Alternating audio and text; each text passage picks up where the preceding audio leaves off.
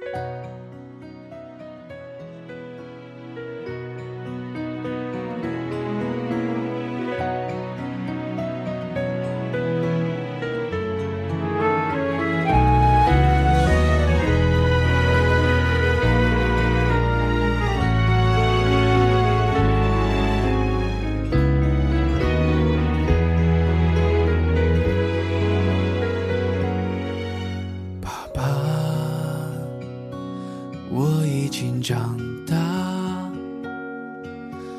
终于明白了你的话。梦想越大，世界越大，自己选的路要靠自己爬。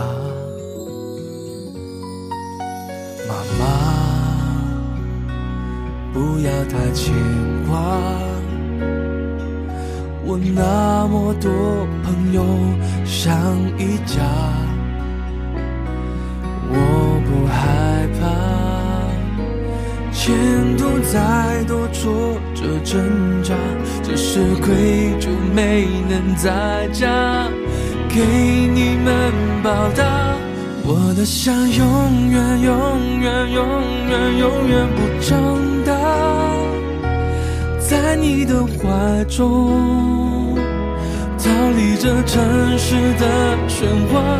我多想永远永远陪着我爱的爸妈，可不经历风吹雨打，又怎能体会爱的伟大？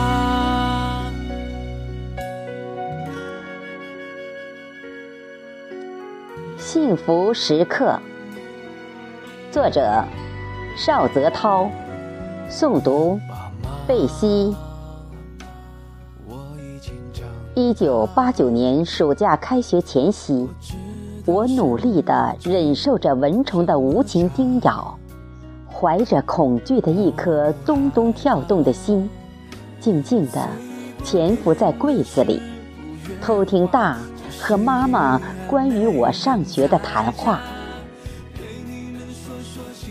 小二，开学就送他去上学，让李校长好好管管他。天天皮实的要命，昨天又把他二奶的罐子用弹弓打破了。你说这小子咋不省心呢？大叹息道：“我看也要送去了。”和他姐一块儿去，就不知道淘气包人家可要。妈妈忧郁地说：“不过前天还真干了一件大事来，这小子或许将来有点出息呢。”妈妈自豪的语气早已把刚才的叹息抛到九霄云外了。他又干啥了？大紧张道。前天，他看西头的向阳刚买一件有带风景的裤头，黑条的短袖。他中午饭都没吃，拿着镰刀爬了一中午的槐米树。昨天晒了一上午，下午到街上卖了十七块，这不还剩两块钱。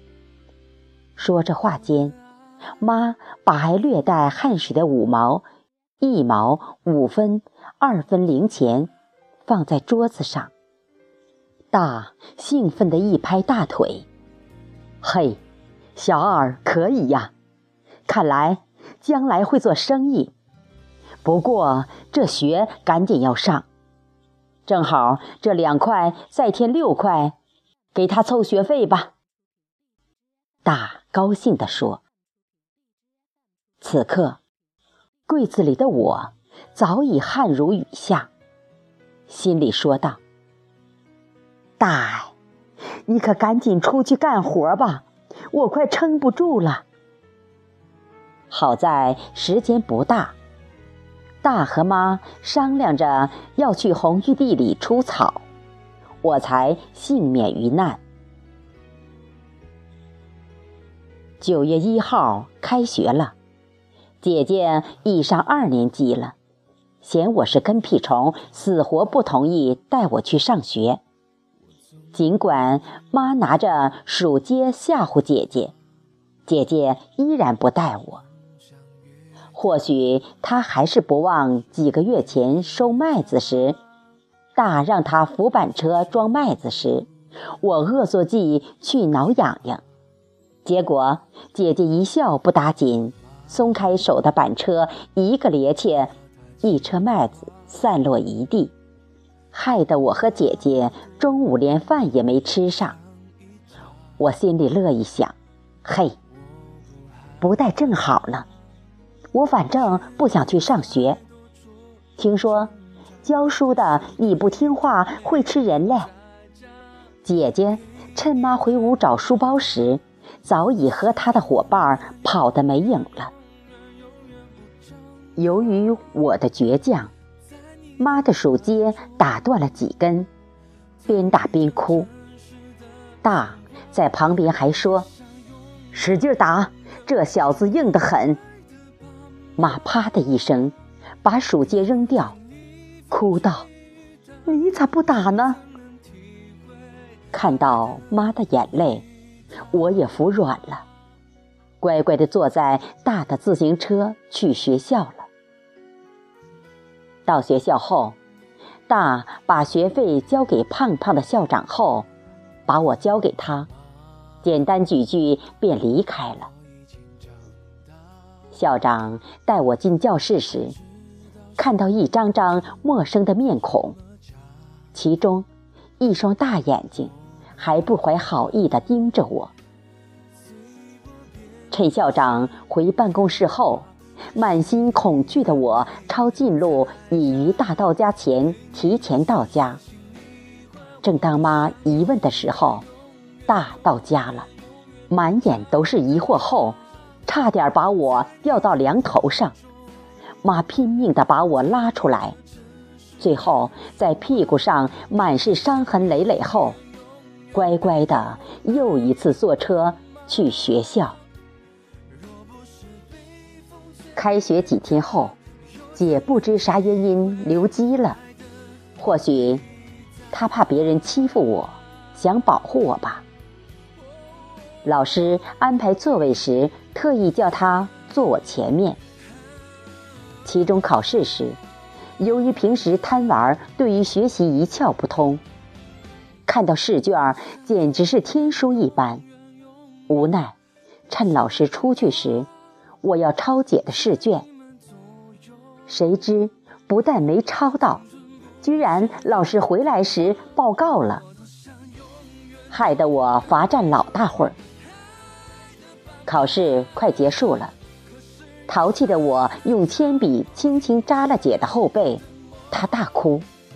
就在老师从右边跑来逮我时，我早已从左边一溜烟儿跑回家了。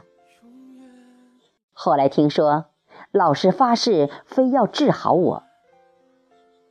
姐到家和大姨说，我的屁股又是青一块紫一块。姐趁大消气的时候，找来白酒，用棉花一边哭一边给我擦，还唠叨着：“我也没想到你又挨打了呀。”至今想来。依然历历在目。而今已到中年，每次我们姊妹几个相聚的时候，都会快乐的回忆往事。前段时间收麦子时，爸对我三舅说：“真的老了，哥以前一袋麦子算个啥，抱起来就走。”事实。的确如此。妈回忆说，生产队挣工分时，他自己就把一大车牛粪拉地里，少说也有几百斤。三舅也感叹道：“四轮车我也不敢摇了。装车的时候，爸非要帮我抬上车，我不让，他就生气。”我知道，他是怕累着我，没办法，我只好让他抬一小脚。晚上吃饭的时候，我们爷俩高兴地喝着珍藏的白酒，谈及往事，爸一脸的幸福。儿子薄一贤也兴奋地打开了一瓶啤酒，说也要加入到幸福的时刻。幸福时刻是什么呢？金钱、权势，亦或是地位？列位看官自会分晓。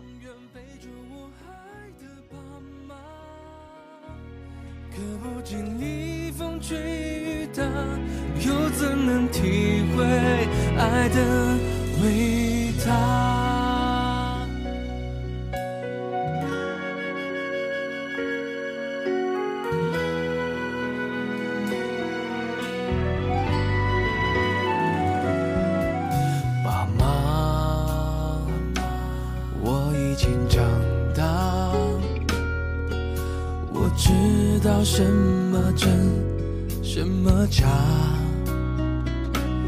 我不害怕。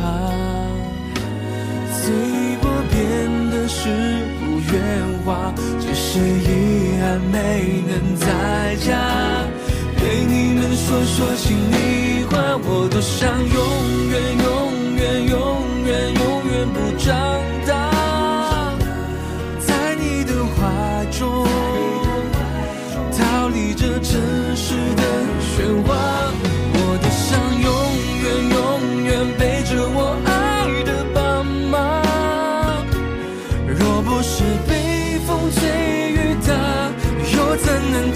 会爱的？